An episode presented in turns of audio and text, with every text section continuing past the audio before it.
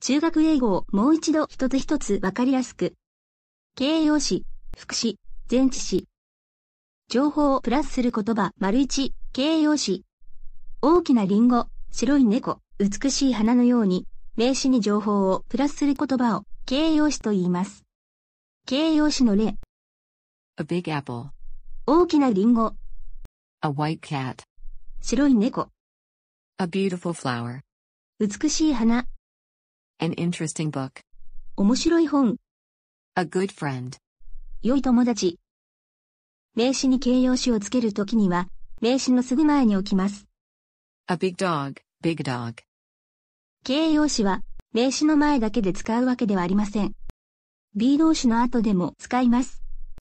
This book is interesting. この本は面白い。情報をプラスする言葉、丸に、副詞。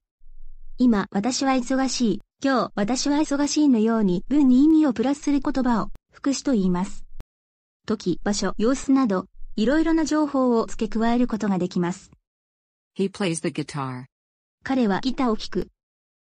時、 Every day. 毎日。場所、 Here. ここで。様子、 Well. 上手に。次の4つの副詞は、文の最後ではなく、一般動詞の前に入れることが多いので注意しましょう。 I walk to school. Always. いつも、 Usually. 大抵、 Often. よく、 Sometimes. 時々。情報をプラスする言葉、丸三、前置詞、 In the park. 公園でのように、名詞、ここでは、 The park. の前に置く言葉を前置詞と言います。前置詞を使うと、いろいろな情報を付け加えることができます。 I play badminton. 私はバドミントンをします。 In the park. 公園で、 After school. 放課後、 With Miki. 2期と、基本的な前置詞、 In the box. 箱の中に、 In winter. 冬に、 On the table. テーブルの上に、 At 10.